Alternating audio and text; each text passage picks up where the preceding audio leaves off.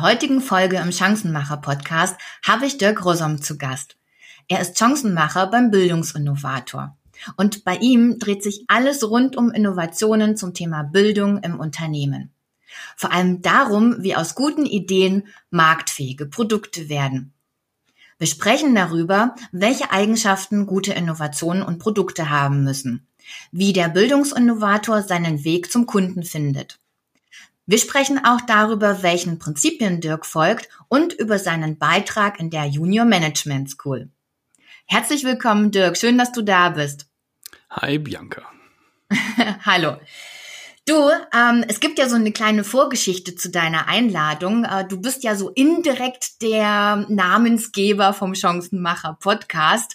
Ähm, ich kann mich noch erinnern, das war so kurz vor Weihnachten. Ähm, hast du einen Post auf LinkedIn gemacht und äh, da stand drin, äh, du bist jetzt äh, der Chancenjäger beziehungsweise du machst einfach das kommende Jahr zum zum zum Chancenjäger und jagst Chancen. Und ähm, dann hat's bei mir angefangen zu rattern und weil ich ja so das Thema Fußball ähm, mit äh, meinem äh, Thema habe, habe ich gedacht, ja, okay, passt irgendwie, ähm, Chancenjäger, Chancenverwertung und dann kam der Chancenmacher dabei raus, weil es ja auch darum geht, äh, dass man ja nicht nur gute, gute Ideen haben muss, sondern vor allem auch darum, dass man da die PS auf die Straße bringt und die Produkte oder die, die, die Ideen, die man hat, auch marktfähig macht. Und da habe ich festgestellt, du bist da ein richtiger Profi darin bei dem Thema. Ähm, bevor wir anfangen, stell dich doch mal bitte ganz kurz vor. Kurz. Gute Idee. ja, äh, Dirk Rosom, ich äh, bin einer von 50 circa Bildungsinnovatoren. Mhm. Und wir arbeiten im Wesentlichen in Organisationen, in Unternehmen und verändern dort die Bildungsstrategie und die Bildungskultur, damit Bildung wieder das wird, was es eigentlich ist. Ein natürlicher Entwicklungswunsch von Menschen und in dem Kontext mhm. halt, dass es auch einen Beitrag leistet, die Organisation wachsen und entwickeln zu lassen. Jetzt ähm, zum Thema Ideen. Du hast ja eine, eine Unternehmerseele sozusagen oder ein unternehmerisch äh, äh, ein unternehmerisches Herz und ähm, bist auch wirklich aus meiner Sicht so ein so ein, so ein Ideenmacher. Ähm, jetzt haben wir da ja schon drüber gesprochen. Also nur Ideen zu haben reicht ja nicht. Erzähl doch mal, was was ist denn aus deiner Sicht? Was brauchen denn äh, Innovationen und gute Produkte für Eigenschaften, damit sie damit sie ja verkaufbar sind? Ja, ich glaube, wir Unternehmen, Unternehmerseelen haben eigentlich alle das gleiche Problem. Zu viele Ideen für zu wenig Zeit. Also Ideenmenge ist ganz selten ein Problem. Und wenn wir das Problem mal haben, dann erledigt sich das mit zwei guten Fragen und zwei Gläser Rotwein relativ schnell. Also äh, da kommt es eigentlich nie drauf an, sondern die Frage ist, wie finde ich unter den 422 Ideen, die ich in dieser Woche hatte, die fünf Perlen, ähm, die, in die ich nicht nur selbst verliebt bin, also hm, so eine Ego-Story da abläuft, ja, ich finde die Idee selbst gut, also müssen alle anderen die auch gut finden, sondern auch tatsächlich unternehmerisch nützlich sind. Ja. Und das ist ja immer so der spannende Korridor. Wo finde ich die Perlen, äh, auf die ich selber Lust habe, sie voranzutreiben und gleichzeitig aber mhm. auch, ähm, ich sag mal, für die unternehmerische Weiterentwicklung dienlich sind. Und das sind dann gar nicht mehr so viele von diesen 222. Und da liegt so ein bisschen der Engpass drin, ähm, dass wir keine gute äh, Systematik haben, äh, dass mhm. die Perlen zu entdecken, also nach denen zu tauchen und sie zu finden. Also häufig.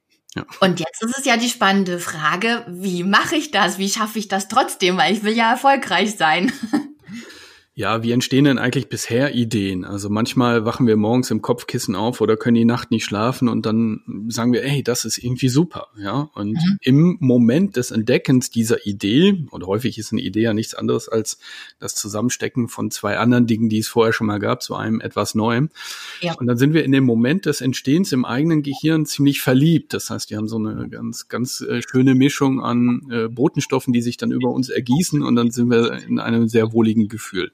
Zwei mhm. Wochen später auf die gleiche Idee nochmal drauf geguckt, ist sie gar nicht mehr so intensiv wertvoll für uns. Und da muss man halt auch äh, so ein bisschen mh, hm, draufschauen, mh, hm, ist es jetzt einfach nur gerade mein Gefühlszustand, der die Idee hochwertet? Oder hat sie tatsächlich Substanz? Und Substanz ähm, gibt es einfach über mehrere Ebenen, wo man sich einer Idee begegnen muss. Die erste wichtigste Frage ist erstmal, okay, welches Problem löst meine Idee eigentlich? Also zu mhm. welchem Bedürfnis bei meiner potenziellen Zielgruppe, ist die Idee denn eine Antwort? Also löse ich damit ein Problem beim Kunden oder ähm, erreiche ich dann einen, einen Wunsch, ein Ziel, ein Bedürfnis, was der Kunde tatsächlich verspürt? Ja. Das ist mal die erste Ebene. Die zweite Ebene, die ist dann aber noch mal spannender. Okay, das ist vielleicht ein Bedürfnis beim Kunden, mhm. aber ist ihm das Be Bedürfnis eigentlich selbst auch bewusst? Also hat er schon mitgekriegt, dass er da einen Bedarf hat? Oder sehe nur ich als Experte des Themas das von außen? Ja. Ich mache mal ein praktisches Beispiel, um das angreifbarer zu machen. Gerne. Ne? Äh, greifbar, nicht angreifbar.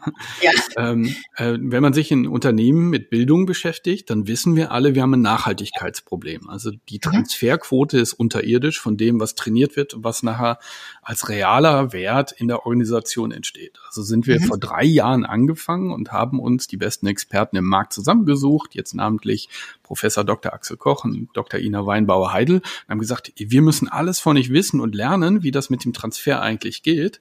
Mhm. Ihr kennt euch ja richtig gut damit aus. Und weil mhm. wir wussten, das ist eigentlich ein Bedürfnis auf Kundenseite, ja. dass die sich mehr mit Nachhaltigkeit beschäftigen müssten, mhm. damit ihre mhm. Bildungsprodukte besser werden.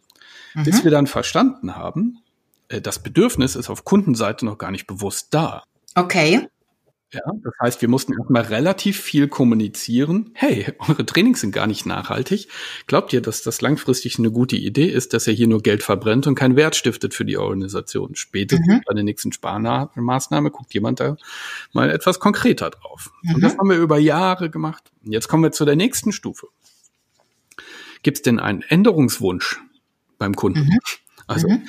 hatte er das Bedürfnis, ist äh, Stufe eins. Stufe zwei ist, hat er das Bedürfnis denn auch auf der bewussten Ebene, weil unbewusste Bedürfnisse kann man nicht bedienen, beziehungsweise gibt es dann keine, keine Kaufreaktion.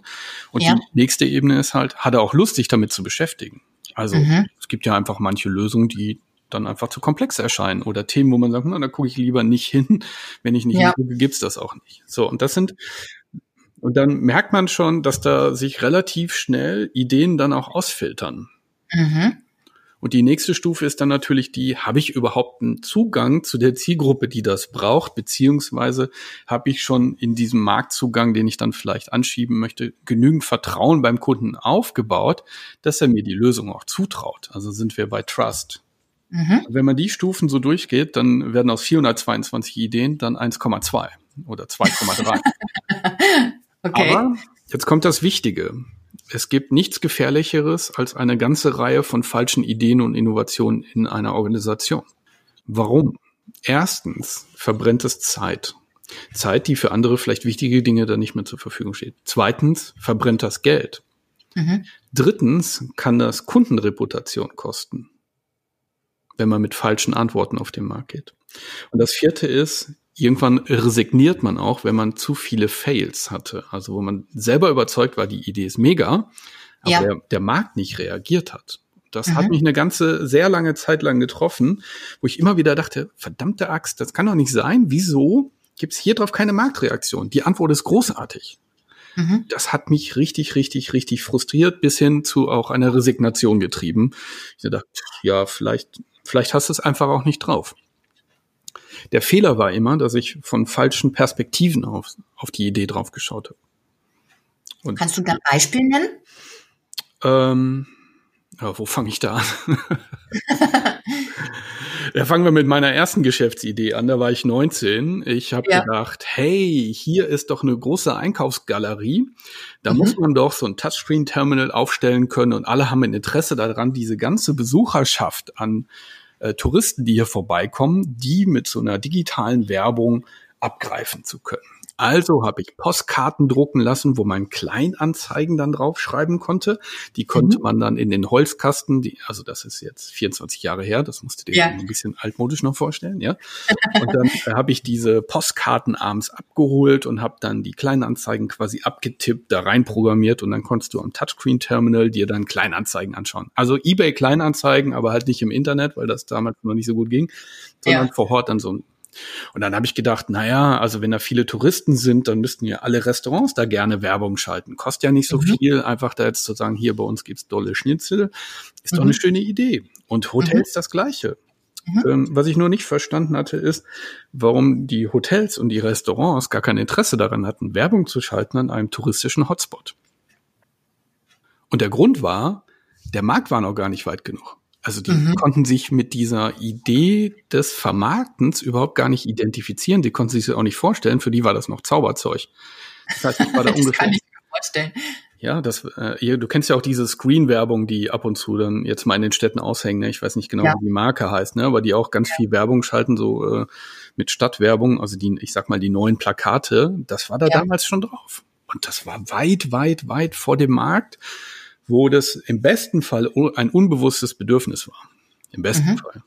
Mhm.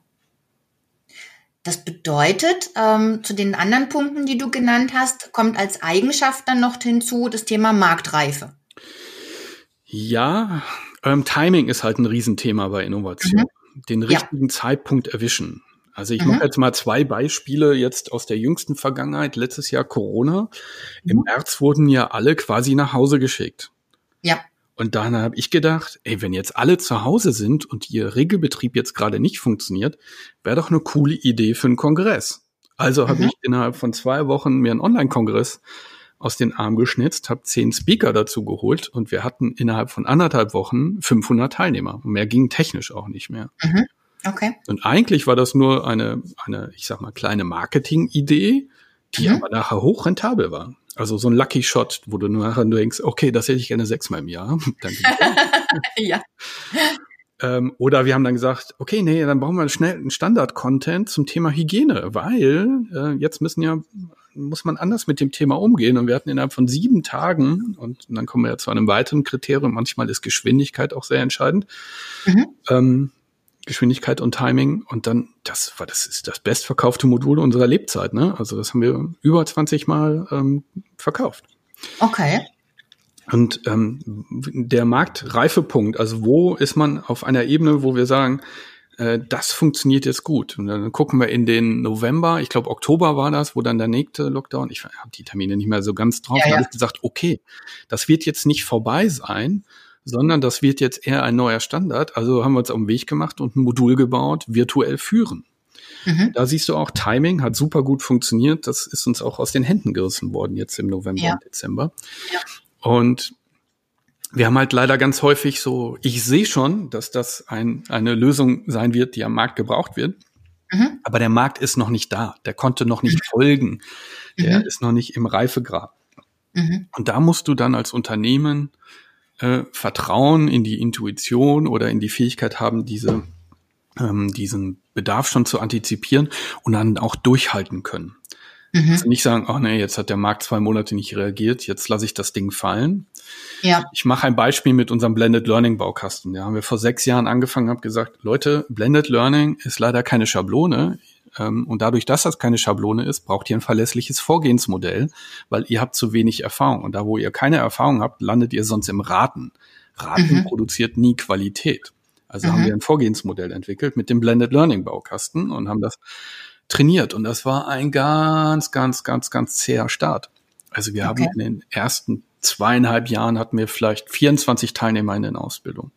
Mhm. In Summe haben wir jetzt über 1000 Leute darin trainiert. Dieses Buch dazu haben wir über 5000 Mal verteilt. Und da hatten wir einfach die Geduld, in der Konstanz immer wieder in den Markt zu gehen, zu sagen, das braucht es, das braucht es, weil wenn du keine verlässliche Erfahrung hast und kein eigenes Vorgehensmodell hast, landest du im Jugendforscht und das kann nicht gut funktionieren langfristig. Ne? Ja, absolut. Ähm, Thema Skalierung, ähm, kannst du da noch ein schönes Beispiel nennen, wie wichtig das ist oder welchen Stellenwert das hat äh, beim, beim Thema Innovationen und Marktfähigkeit? Ja, verbinde ich vielleicht mal mit unserem grundsätzlichen Vorgehen, weil Innovation kann man jetzt ja, also wir sprechen ja äh, von Bedürfnissen, ja. ähm, habe ich ja gerade angefangen. Und wir schauen uns halt gerade speziell in unserem Thema an Corporate Education, welche Themen klappen eigentlich noch nicht? Warum mhm. funktioniert das nicht? Wie zum Beispiel, äh, wir kriegen die Strategie nicht umgesetzt, die wir uns mhm. irgendwo in PowerPoint-Folien gegossen haben. Oder ja. äh, wir kriegen unser didaktisches Niveau nicht erhöht. Oder wir kriegen keine Verlässlichkeit in die Blended Learning Designs rein. Oder wir kriegen mhm. unser Team nicht schnell genug auf neue Kompetenzen gehoben und so weiter und so fort. Also die Liste mhm. der Probleme, die wir jetzt noch nicht gelöst haben, die wir aber von unseren Kunden kennen, ist, ich glaube, hat gerade 90 Einträge. So. Und das, was wir dann immer machen, wenn wir uns ein Problem schnappen, wo wir dann sagen, das geben wir jetzt in den Innovationsprozess, ist, wir gehen erstmal auf die Ursachen. Mhm. Schauen erstmal nicht auf der Symptomebene, sondern ja. wir gucken dahinter, was ist denn das Problem dahinter? Mhm. Weil wenn wir die kausalen Ursachen lösen mit unserer Innovation, ist natürlich äh, viel mehr Substanz und Fleisch da am Ende, als wenn wir nur Symptome zur Seite schieben. Ja, absolut. Das ist das eine. Dann sagen wir, okay, welche neuen Antworten, Ideen, Innovationen haben wir denn? Dann verproben wir die bei ein, zwei, drei, vier, fünf Kunden. Und mhm. wenn wir dann Pattern erkennen, also wiederholende Muster, wo wir wissen, wenn wir diese sechs Schritte, diese drei Schritte oder diese neun Fragen, wie auch immer, wenn wir mhm. das so machen, dann kommt immer ein verlässliches Ergebnis dabei raus. Das gießen wir dann in ein Vorgehensmodell. Und jetzt kommen wir zum mhm. Skalierung, den du angesprochen hast. Ja. Weil wir wollen ja immer möglichst vielen Unternehmen gleichzeitig helfen. Ja. Und ähm, unser Ansatz ist nicht, wir verkaufen Beratertage, wir verkaufen Trainerleistungen, wir verkaufen Dienstleistungen, mhm. sondern wir schaffen Systeme, damit Kunden ja. befähigt werden, es selbst zu tun. Also do it mhm. yourself. Also ganz viele ja. Strategien, die wir haben, ist die Befähigung des Kunden selbst. Ja. Weil halt ganz viele Kunden A, nicht genügend Geld haben, sich Dienstleister wie uns zu leisten zum Beispiel, oder sagen, wir müssen schneller werden oder alle bei uns müssen das können, wie auch immer. Mhm. Das heißt, unser wichtigstes Know-how konservieren wir permanent in Vorgehensmodelle, Systeme, Bücher mhm. und verteilen sie.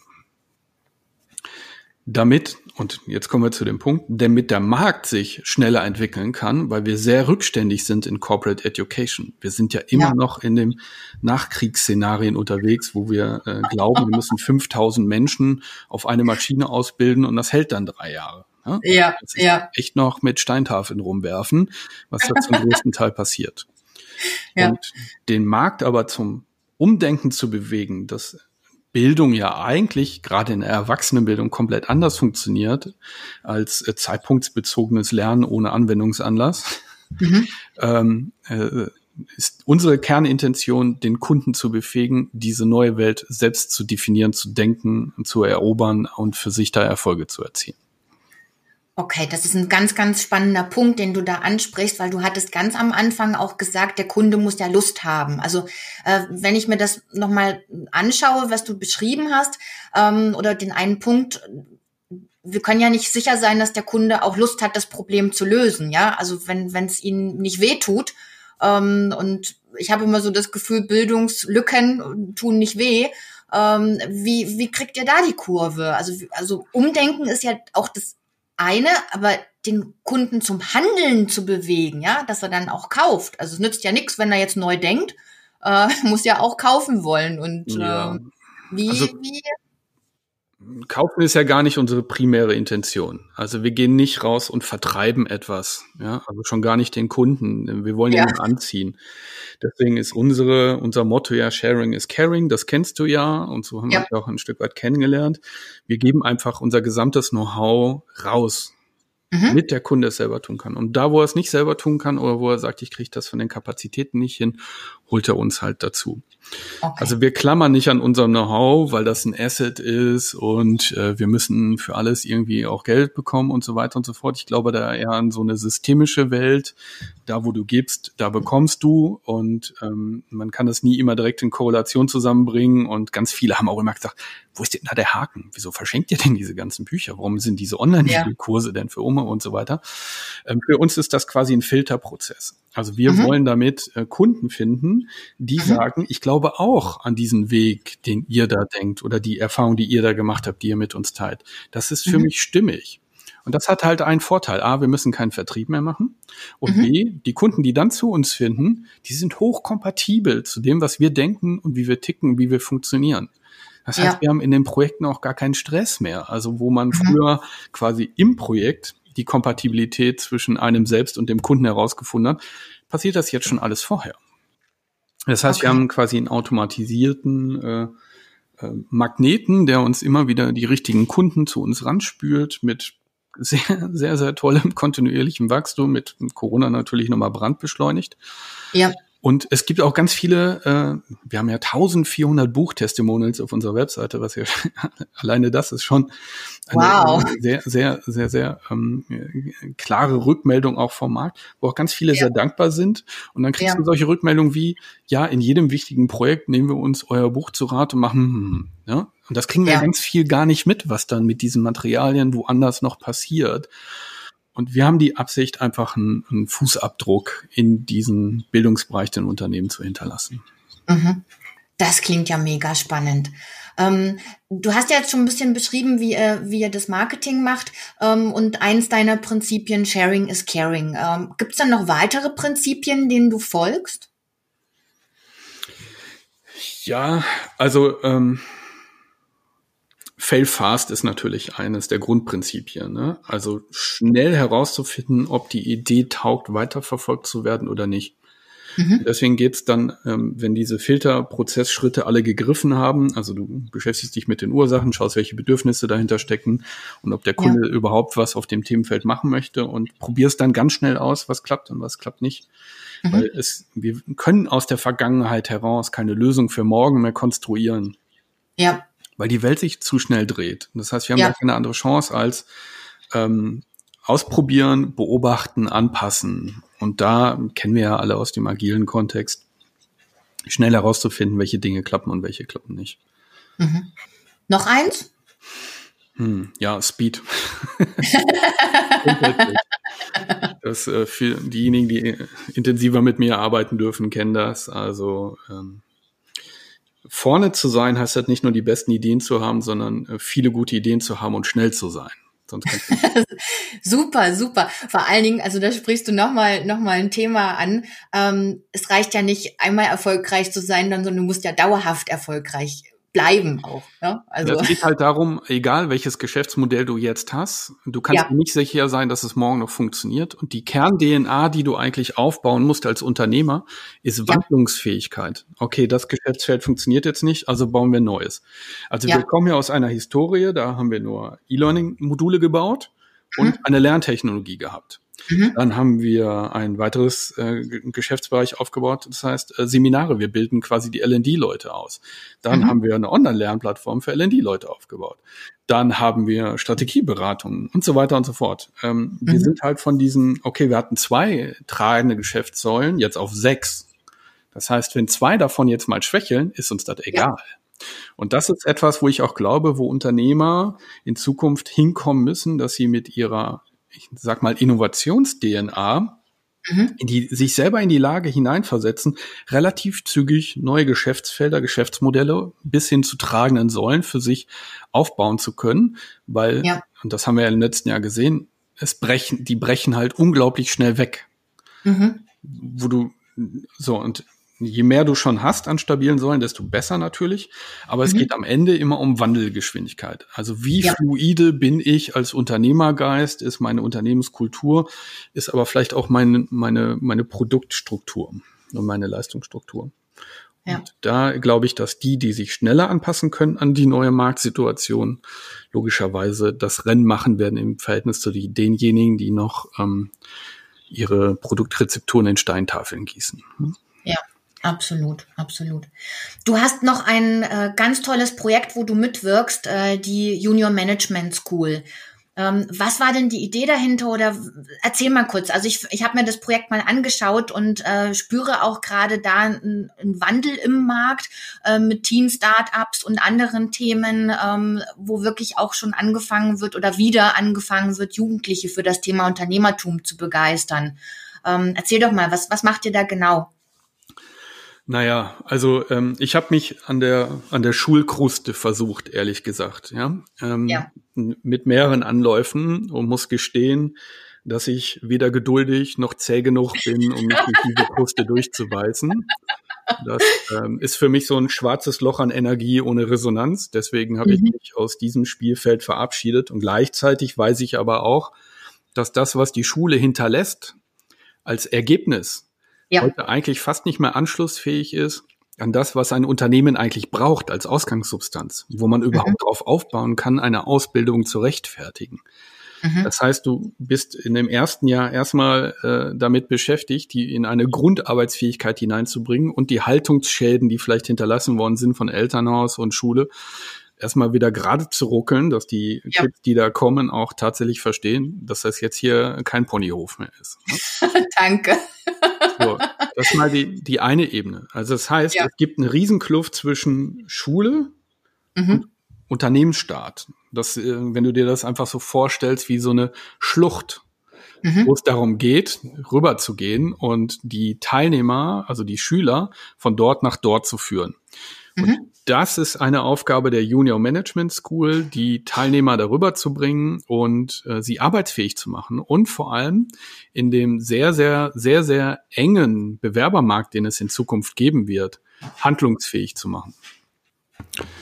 Weil das Thema, was wir haben, ist nämlich, es werden weniger Ausbildungsplätze angeboten. Da, wo Unternehmen in Krisen hineinschlittern, und das wird dieses Jahr so sein, werden zwangsweise die Ausbildungsplätze reduzieren. Und dann, wenn wir nur über Gastronomie sprechen, ist das schon ein Riesenmarkt, der da wegbricht. Ne?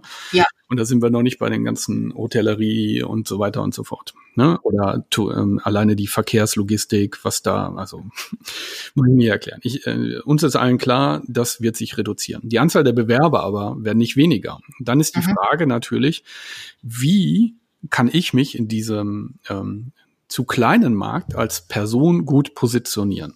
Mhm. Und vor allem, hier geht es um eine, auch wieder eine Kern-DNA. Was brauchen denn zukünftige Unternehmen? Die brauchen Menschen, die Lust haben, gute Ideen voranzutreiben. Macher zu sein, die ja. angstfrei Dinge ausprobieren und vielleicht einen Gegensatz zur Bestandskruste darstellen in einer Unternehmung. Also ja. die jungen Wilden mal als Stichwort. Ne? Sehr schön. Da kriegst du halt mit ähm, keine Erdkunde, Bodenschätze Afrika. Das bringt halt nichts, wenn ich das weiß und in eine Organisation komme. Und deswegen haben wir in diesem zwölf Monatszyklus bringen wir diesen jungen Menschen bei, wie man von einer ganz äh, fixen Idee ein echt marktfähiges Produkt entwickelt. Ein System. Ein System, was nicht nur in der Ausbildung funktioniert, sondern was sie als Asset mit in den Bewerbungsprozess hineinnehmen können. Das ist natürlich IHK-zertifiziert, äh, zertifiziert. Das heißt, bedeutet ja. natürlich, da steckt auch eine Grundqualität dahinter. Und es werden halt sehr viele Future Skills da abgebildet, die wir natürlich auch mit bedienen. Das kann man sich auf der Seite dann nochmal in Ruhe anschauen. Mir geht's halt darum, dass wir den Brückenbau hinbringen, dass wir die grundsätzlichen Basisskills auf den Selbstkompetenzen, aber halt auch in, wie kann ich ein, gute Produkt, ein guter Produktingenieur werden. Ja? ja. Und mit egal was für eine Thematik und Idee. Und jetzt kommt das Spannende. Jetzt haben wir von acht Unternehmen die Anfrage bekommen, sag mal, könnt ihr das nicht für unsere Azubis machen? Weil das, was ihr da anbietet, können mhm. wir selber intern gar nicht ausbilden. Das heißt, wir sind irgendwie jetzt äh, zufällig da reingerutscht, dass Unternehmer den Wert jetzt gerade für sich verstehen und das ähm, ihren Azubis zugutekommen lassen wollen. Ja, das ist natürlich spannend, wenn du als Unternehmen mit einem relativ schlanken Preis dir zwei, drei, ich sag mal, Innovationsrebellen selber heranzüchten kannst. Dann ja. natürlich, und wenn nur eine kleine Produktidee davon fliegt, hat sich der Spaß für alle schon getragen. Und das ist ähm, auch das, wo ich glaube, wo es hingehört. Also ich hatte ja gerade gesagt, die Unternehmen, die mh, mm, äh, vorne am Markt sind, sind die, die sich permanent neu erfinden können. Also die eine, ja. eine flexible, fluide Wandelkultur haben. Und dafür brauchst du halt eine Innovations-DNA. Und das ist halt eine Möglichkeit, wie das reingespült wird. Und das zweite ist, wir arbeiten für große Konzerne, aber du weißt halt nie so genau, was wird dann am Ende daraus. Das heißt, bis das mhm. beim Lerner ankommt, da gibt's halt relativ wenig Rückkopplung, wo wir mal direkt mit einem Lerner zu tun haben, der dann sagt, das ist aber mega, was er hier gemacht hat. Mhm. Wenn man einen jungen Menschen in Bewegung bringt und bei ihm das Feuer entfacht und die Lust und Leidenschaft und diese, diese Macherenergie freilegen kann, dann ist das natürlich Seelenfutter, was unbezahlbar ist. Und das ist eigentlich der Hauptgrund, warum es mich da hinbewegt hat, dort mitzugestalten. Macherenergie ein großartiges Wort. Das nehme ich auf jeden Fall mit. Ich glaube, du bist hier so der Namensgeber, Lieferant hier für, für noch weitere spannende Projekte. Ja, überall so steht ja Innovator, liebe Bianca. Ne? Und wenn du das jeden Tag 2000 Mal über dich selbst liest, ähm, dann programmiert das ja auch das Unterbewusstsein dahin. Ne? Ja, absolut. Du, apropos Programmieren, ähm, meine Frage an dich du hast ja mit 19 das erste Mal unternehmerisch gewirkt. Ähm, wenn du jetzt noch mal 19 wärst, machen wir mal nicht 14, sondern 19. Wir sind ja flexibel. Was, was würdest du denn deinem 19-jährigen Ich, wenn du dir heute nochmal begegnen würdest, mit auf den Weg geben? Ja, also such dir einen neuen Friseur und lass dir möglichst schnell einen Bart wachsen. Sehr schön. Ja, ähm, ansonsten weißt du, ähm, also äh, Reue nach hinten, das ist äh, ein Modus, in dem ich nicht funktioniere, sondern ähm, alles sind ja letztendlich Bausteine. Die Frage ist nur, kriegst du auch bei Rückschlägen, und davon gab es zahlreiche in der Vergangenheit, kriegst du daraus die konstruktive Absicht für dich abgeleitet und nutzt es dann wieder als Baustein für die Zukunft. Ja. Weil je öfter du auf die Fresse fliegst, desto lehrreicher ist das Leben. Ähm, ja. Halte nichts von Ponyhof und Helikopter und so weiter, sondern Erfahrungen müssen gemacht werden, damit sie genutzt werden können. Ja. Deswegen ist die Transformation von negativen Erfahrungen in Bausteine, in Erkenntnisbausteine, in Erfahrungswerte immer essentieller geworden in den letzten Jahren. Das kommt wahrscheinlich auch mit dem äh, Weißhaaranteil im Bart, aber irgendwann kann man dann auch tatsächlich ähm, alte Dinge loslassen und sie nach vorne hin konstruktiv für sich nutzen. Ja, sehr schön. Dirk, ich danke dir von Herzen für deine tollen Einblicke. Also ganz ehrlich, ich glaube, wenn hier jemand aus dem Podcast nichts für sich mitnimmt, dann kann ich auch nicht mehr weiterhelfen. Ähm, so ich hätte viel noch ein paar Frisurtipps, nein. also so viel Input, so viel Impulse, so viele tolle, wertvolle, äh, ja, Gedankenschnipsel oder wie auch immer man das, das nennen äh, mag, ähm, habe ich selten gehabt bisher, muss ich sagen. Oh, danke. Also du legst jetzt sozusagen, du, also wir sind jetzt bei Folge drei. Ich würde mal sagen, das ist jetzt so die Messlatte, die wir da, die wir da an alle anderen ansetzen. Nein, Spaß beiseite. Alles gut. Du, ich wünsche dir von Herzen weiterhin alles, alles oh, Gute. Da klingelt mein Telefon. Das hatte ich nicht abgeschaltet und es ist ACDC. Das nehmen wir jetzt als Abschluss dann einfach, oder? machen wir, machen wir. Du, alles Gute und bleib gesund und wir ja. hören uns bestimmt mal wieder. Danke, Bianca. Bis die Tage. Bis dann. Gut. Ciao. Tschüss zusammen. Und ciao. Liebe Hörerin, lieber Hörer, ich hoffe, du konntest auch aus dieser Folge wichtige Impulse für dich und dein Geschäft mitnehmen. Wenn du auch Unternehmer kennst oder selbst einer bist, der clevere Chancen nutzt und anpackt, dann schreib eine Mail an gamechanger at diemehrwertfabrik.de oder buch am besten gleich ein Vorgespräch mit mir über meinen Kalender unter www.diemehrwertfabrik.de slash podcast. Wenn du Wünsche, Anregungen, Feedback zu dieser Folge oder zum Podcast hast, dann schreib mir ebenfalls. Ich freue mich über deine Nachricht. Und wenn du keine Beiträge verpassen willst, abonniere gleich den ausgesuchten Kanal und hinterlass mir deine Wertschätzung in Form einer Rezension. Bis wir uns wieder hören, wünsche ich dir eine schöne und chancenreiche Zeit.